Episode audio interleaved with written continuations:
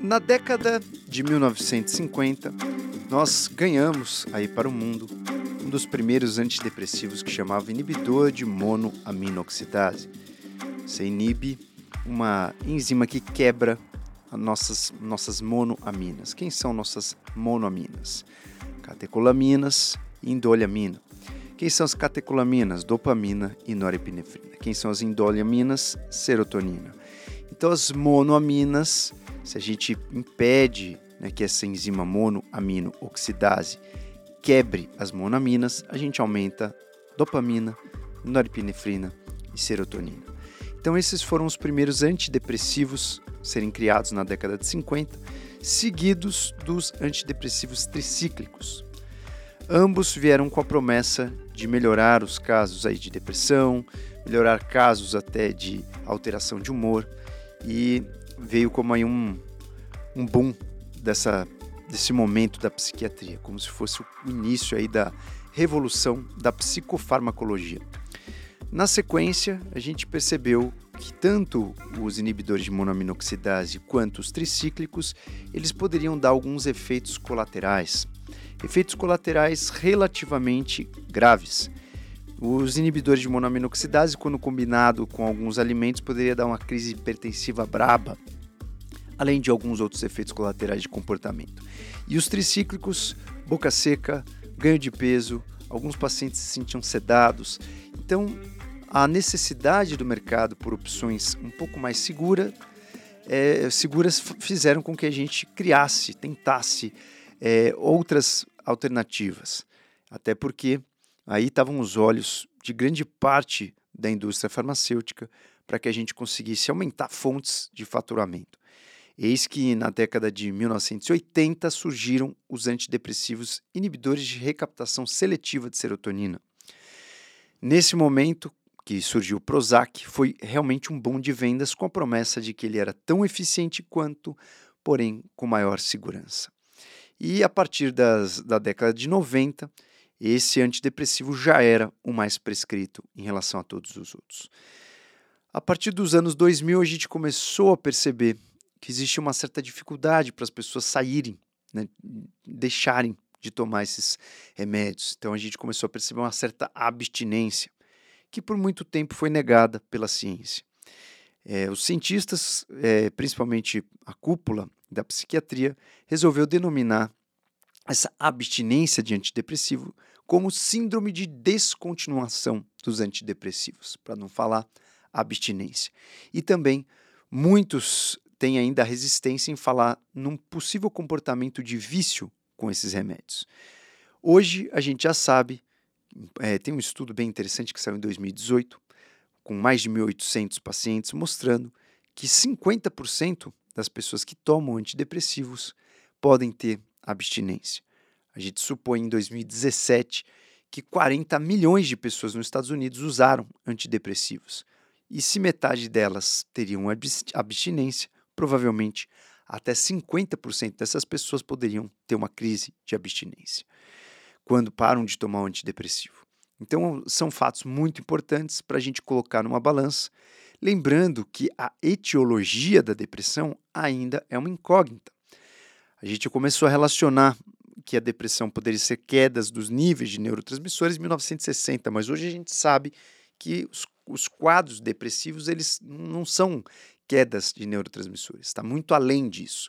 Envolve a neuroinflamação, envolve circuitos do sistema límbico, envolve uma falta de BDNF e uma, uma certa rigidez né, de, de pensamentos e de é, vias.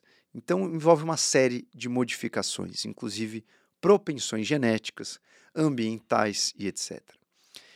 Então, a gente sabe hoje que a depressão ela pode ser vista com muitas arestas mas a gente ainda trata a depressão como se fosse uma falta de serotonina ou uma falta de outros neurotransmissores, né, como norepinefrina, como às vezes dopamina. Isso faz com que a gente tenha é, uma seguinte reflexão. De um lado, nós estamos vendo que essas medicações podem dar é, uma boa bagunçada na orquestra do cérebro, e do outro, a gente pode ver que essas medicações é, poderiam ajudar os pacientes temporariamente. alguns artigos, e tem muitos artigos, inclusive questionando é, a eficiência desses remédios. Muitos desses artigos mostram que existe uma similaridade da resposta terapêutica nesses antidepressivos, tanto os inibidores de recaptação seletiva de serotonina, quanto os inibidores de recaptação de serotonina e norepinefrina, que esses é, remédios poderiam dar o mesmo efeito de que a pessoa tomar uma água com farinha, né? um placebo. Alguns artigos mostraram que não, que os antidepressivos poderiam ter um, um, artigo até no The Lancet mostrando que os antidepressivos foram superiores do que o placebo em algumas pesquisas. E outros artigos também com N grande, também com amostragem bacana, mostraram que os antidepressivos não tiveram significância estatística na sua eficácia em relação ao placebo. Então pode ser que a gente também esteja frente a vieses. Inclusive tem um artigo bem interessante, também de 2017, mostrando que existem muitos vieses em muitos artigos que falam de antidepressivo. E esse artigo vai citando alguns desses vieses. E então a gente até hoje não conseguiu ter de forma muito clara, primeiro, a segurança específica desses remédios. Segundo, a gente também não conseguiu ter claro se esses remédios dão ou não abstinência. Terceiro, a gente ainda não tem a clareza sobre o quanto esses remédios são melhores do que placebo ou outras formas de tratar a depressão. E mesmo assim, a gente continua atorando o pau, vendo que existe uma dificuldade do paciente em se desvencilhar desses remédios. Portanto, vale a pena a gente falar em métodos para lidar com a abstinência, diminuir ou até deixar de tomar os antidepressivos. E é isso que a gente vai fazer um pouco aqui nesse áudio e nessa série. Seja muito bem-vindo.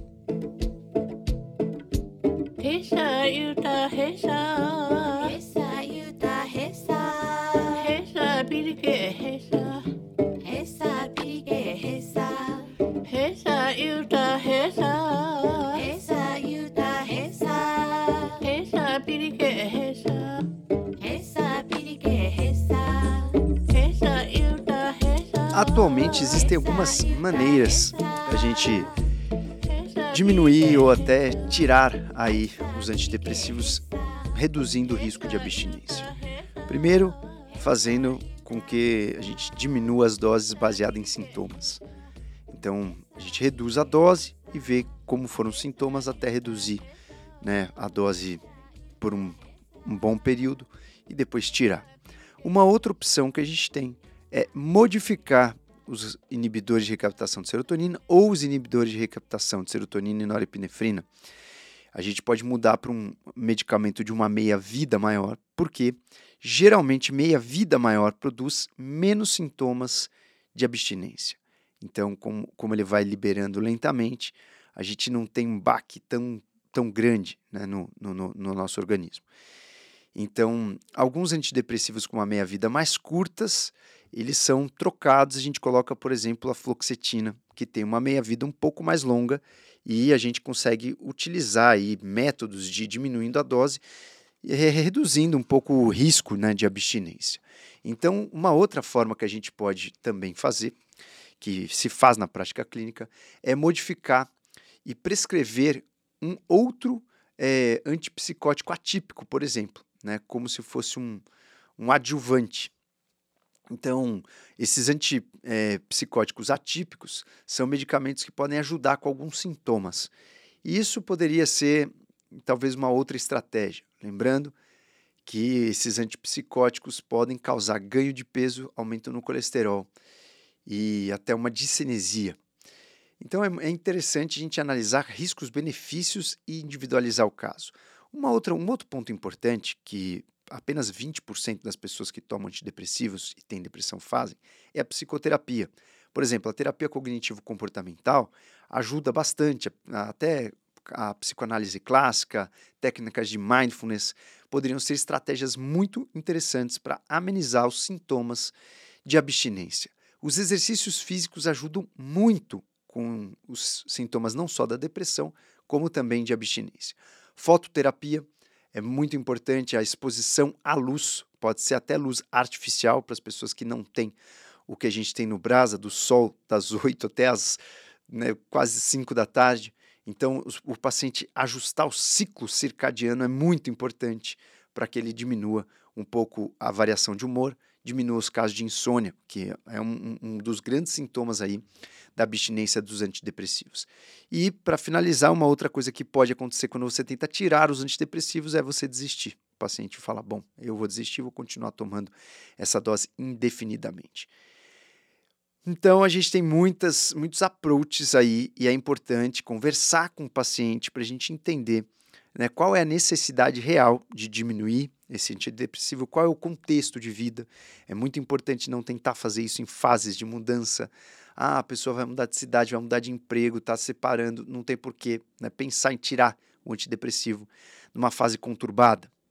Num artigo interessante, é, feito uma pesquisa né, com muitos pacientes que tomam antidepressivo, é mostrar, essa pesquisa mostrou que eles não tinham recebido nenhuma informação sobre a dificuldade de retirar esses antidepressivos mais para frente. É como se, ah, não, tem que tomar, vai tomar, depois a gente pensa o que fazer. Então, apenas 1% dos pacientes foram informados né, de algum potencial de abstinência quando eles começaram a tomar esses antidepressivos. Isso é uma coisa importante, por isso vale a pena a gente cada vez mais informar tanto o público médico quanto o público leigo desses possíveis efeitos colaterais.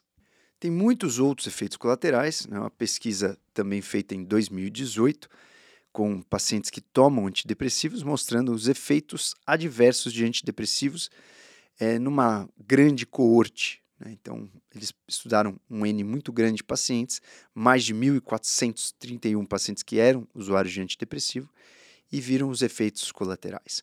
66% dessas pessoas tinham é, dificuldades sexuais, né, algum efeito colateral em relação à sexualidade. É, 60% dessas pessoas falaram que tinham abstinências, tentavam parar. É, alguns, muitos, né, mais do que a metade, 71%, mostraram que tinha uma certa apatia emocional. É como se a pessoa ficasse um pouco menos intensa, menos emocionada, como se ficasse um pouco mais apática, é um pouco mais dormente no seu lado emocional. 40% das pessoas falaram que eram viciadas, né? lembrando que abstinência e vício são coisas diferentes. Né? Abstinência é realmente você ter algum sintoma quando para. Vício é em relação a comportamentos de vício. Né? A pessoa não conseguia ficar sem, perceber que se ficar sem já né, dava algum comportamento que é, sugeria que essa pessoa estava viciada. E aí que entra estratégias que a gente precisa pensar de um ponto de vista global. Hoje a gente cada vez mais está vendo né, a psiquiatria como uma importância de ser uma especialidade é, funcional, onde a gente olha né, não só para os neurotransmissores, para a medicação, como a gente tem que olhar para a psicoterapia, para o estilo de vida, né? dormir acordar na hora certa, para alimentação, para nutrição, olhar para os fatores genéticos desse paciente, olhar para a metilação. Então, tem muitas maneiras que a gente tem que mudar como a gente enxerga esse paciente. Então, isso é uma, da, uma das coisas mais importantes para os dias atuais na nova psiquiatria. Pedimos vossa proteção. Sendo assim, um dos pontos mais importantes para a gente pensar em tirar algum antidepressivo, começar a reduzir as doses, é testar para deficiências nutricionais. Precisa fazer um screening geral aí desse paciente com os principais nutrientes para que a mente esteja equilibrada. Então, quais são os pontos mais importantes da gente analisar? Olhar para a vitamina B12, para a vitamina B9, para o folato, olhar para polimorfismos, por exemplo, da metilação, MTH, o gene MTHFR, olhar para a vitamina D desses pacientes, que é uma coisa muito comum hoje, a gente ter a deficiência da vitamina D, olhar para os perfis né, de aminoácidos, se a gente não tiver o perfil de aminoácido, pelo menos a gente suplementar alguns aminoácidos, suplementar ômega 3, se não conseguir fazer algum exame que dose ômega 3 pelo menos, estar em dia com a suplementação, vitamina B6, zinco e outros nutrientes que a gente vai falar aqui. Bom, senhores ouvintes do nosso DupraCast, essa introdução é para você ter uma noção da intensidade e da importância desse assunto. É um assunto que ainda não tem um consenso na ciência, apesar de muitos já terem despertado aí para possíveis formas de equilibrar a mente que não sejam apenas baseadas nos, nos medicamentos, a gente ainda muda de uma forma muito gradual. E muito ainda do que funciona por aí e que é aceito pela nossa comunidade médica é essa é, medicina medicamentosa. Né? Você tem um sintoma e sintope de remédio. Isso não diz que os remédios são ruins. Né? Os remédios são muito bons e tem muitos casos que nós vamos realmente precisar deles para continuar vivendo e para a gente ter uma boa saúde. Porém, muitas pessoas tomam sem fazer outras medidas. Esse que é o grande ponto, esse que é o grande lance. Você precisa tomar medidas de estilo de vida antes de você ficar pensando só em tomar um antidepressivo. Todas as pessoas que colocam um antidepressivo na sua rotina deveriam colocar antes uma higiene do sono, o exercício físico, 40 a 50 minutos de exercício físico. Deveriam colocar reposição aí de, de suplementação de nutrientes, micronutrientes, uma bela alimentação. Isso deveria ser obrigatório, um passo obrigatório antes de você colocar um antidepressivo como parte do seu esquema e do seu tratamento. E o que eu vejo na prática é muito distante disso. Então eu vou falar é, no, no restante desse áudio exatamente quais são os exames, o que, que a gente tem que pensar, para onde a gente tem que olhar antes da gente é, ou tirar os antidepressivos ou até antes de colocá-los. Né? Quais são as, a importância de fazer isso, o que, que a gente tem que suplementar. Então esse áudio completo está dentro do meu curso Brain Boost, que é um curso voltado para suplementação cerebral para a gente manter o equilíbrio da mente. É, de maneira nenhuma eu quero é, competir com alguma psiquiatria. Os psiquiatras são e fazem um trabalho importantíssimo e tem muitos psiquiatras que já seguem essa linha integrativa. Mas se você é um psiquiatra que ainda não segue, não deixe de entrar no Brain Boost para você também conhecer a suplementação para a mente e fazer parte do seu tratamento com as suplementações. Né? A medicina ela avançou muito na parte medicamentosa e também na parte de suplementação. Só que muitas pessoas ficam ou com um lado ou com o outro, quando que a junção é muito mais potente. Então, se você trabalha na área da saúde, se você atende pacientes, se você é nutricionista ou se você é médico, vale a pena você entrar no nosso Brain Boost. Se você é leigo e curioso, vale a pena também você entrar no Brain Boost. Se você gosta de equilibrar a sua mente com é, coisas mais naturais, com aminoácidos, com substâncias que você pode usar para, por exemplo, apoiar uma fase de estresse como adaptógenos, é muito interessante você entrar nesse curso que está tudo bem mastigado. O curso todo eu falo ali em relação a doses, em relação a riscos, perigos, mecanismos possíveis, mecanismos e a toda a ciência envolvida, os principais artigos e também dicas práticas da minha prática clínica. É muito interessante e o link está na descrição desse episódio. Se você quiser entrar no Brain Boost, aproveita que a gente está aí com o nosso curso aberto e já temos 40 suplementos cerebrais e até o ano que vem a gente vai chegar em 50 suplementos cerebrais. Então, sejam muito bem-vindos ao nosso Brain Boost. Se você quiser é, aprofundar nesse tópico desse episódio do Pracast, é lá dentro do Brain Boost e eu espero vocês. Prestigie aí os nossos conteúdos participando dos nossos cursos e se você sentir que não é hora de aprofundar, tem bastante conteúdo para você aqui também no nosso Dupracast e nos nossos canais de comunicação do YouTube e do Instagram. Um beijo e até o próximo episódio. Você cresce e evolui com o nosso.